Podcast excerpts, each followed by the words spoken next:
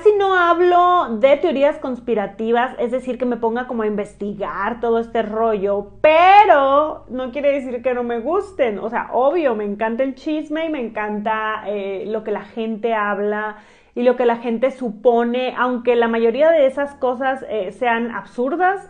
De repente pienso en mi cabeza que alguna parte de ese porcentaje es verdadero. Eh, hay unas que son más absurdas que otras definitivamente y obviamente me di a la tarea de investigar qué teorías de conspiración están ahorita, ¿no? Así como más fuertes. Espero que te guste. La primera de ellas y que me quedé como que, ¿qué? Porque mucha gente lo cree, en verdad lo cree. Es que el mundo se acabó o sea, el mundo como lo conocíamos terminó en el 2012. De hecho, los mayas lo predijeron y hubo todo un escándalo acerca de, ese fin del mundo, porque ha habido muchos fines del mundo. Pero se dice que en verdad se acabó en 2012. Esto porque se dice que la Organización Europea para la Investigación Nuclear descubrió una partícula que hizo que el mundo explotara en 2012. Pero fue un movimiento tan rápido que inmediatamente después entramos a otra dimensión. Y es por eso que desde entonces el mundo ha ido en declive poco a poco, este, se han visto más guerras, la pandemia y otros datos súper interesantes. Bueno, después del 2012, que se supone que entramos a una simulación, se acuña el término de efecto Mandela. A lo mejor tú ya habías oído hablar sobre el efecto Mandela, pero si no, aquí te lo explico súper rápido.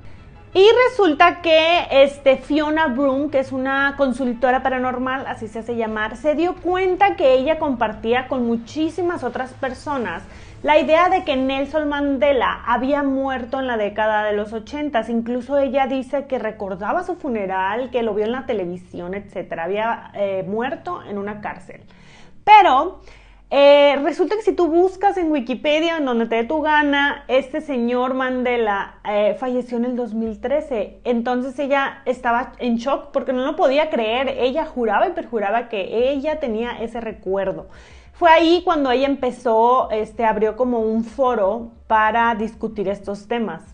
Y resulta que en este foro que este Broomer fundó, pues muchísima gente llevó sus testimonios y se le empezó a llamar efecto Mandela aquellas cosas que nosotros pensamos que pasaron, pero no pasaron. Creo que hay muchísimos ejemplos de, este, el efecto Mandela. Pueden googlear así como tal efecto Mandela y les van a salir infinidad. Pero para que se den una idea, por ejemplo, el monito este del Monopoly, que todo el mundo queríamos que tenía una lente, realmente jamás la tuvo. Eh, los Looney Tunes se escriben de forma diferente eh, cuando nosotros los veíamos o los pasaban en la tele y de repente ya no se escriben así. Y en fin, muchísimas, muchísimas como detalles que han estado pasando y que a esto se le empezó a llamar efecto Mandela y errores en la Matrix. Ahora, la gente dice y los conspiranoicos avalan que este, todo esto ha sido gracias a este salto que dimos. Los conspiranoicos aseguran que hay gente que puede dar saltos en el tiempo y que vienen y cambian pequeñas cosas que después nosotros como estamos inmersos en esta actividad y que el tiempo va más rápido, etcétera, no nos habíamos dado cuenta hasta que se descubrió este efecto. Una de las teorías más divertidas que encontré es que en el área 51 eh, realmente no es que se tengan aliens o este, evidencia de ovnis extraterrestres, etcétera, sino que más bien es la salida de la simulación en la que estamos o la entrada, como lo quieren ver.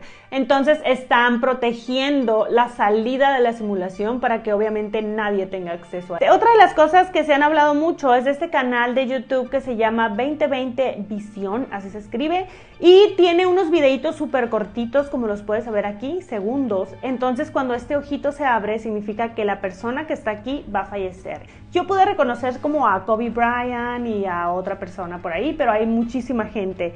Eh, y ahorita se supone que el ojo está cerrado. ¡Ah!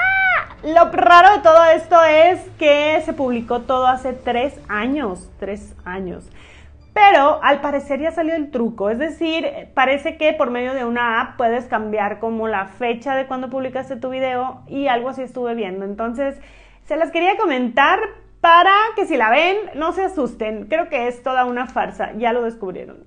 Y ya por último te voy a hablar de mi teoría favorita de conspiración, que algo en ella me hace sentido. No sé por qué creo un poquito en esta teoría que se llama el mono dopado. Y resulta que un científico llamado Terence McKenna propone que la psilocibina, que es una ah, sustancia activa que está en algunos hongos alucinógenos, eh, dieron pie a la evolución humana. Ya que como todos sabemos y desde la escuela nos han enseñado que hubo en la evolución un eslabón perdido, no sé si te hace sentido todo esto. Pues ese eslabón perdido de evolución es nada más y nada menos que un mono que come uno de estos hongos y que hace que su conciencia evolucione y que de aquí se empiece a formar el lenguaje. Ahora no sé, simplemente es una teoría de conspiración, es una de mis favoritas, no es que crea 100% en ella. También hay muchas conspiraciones acerca de que vinieron los reptilianos o otros seres extraterrestres, que también me hace sentido, ¿por qué no? Así que como estas que te conté, hay miles y millones de teorías conspirativas. Fue un cachito nada más de lo que te quise este, compartir. Espero te haya gustado. Déjame aquí tus teorías conspirativas en las que tú sí crees. Bye.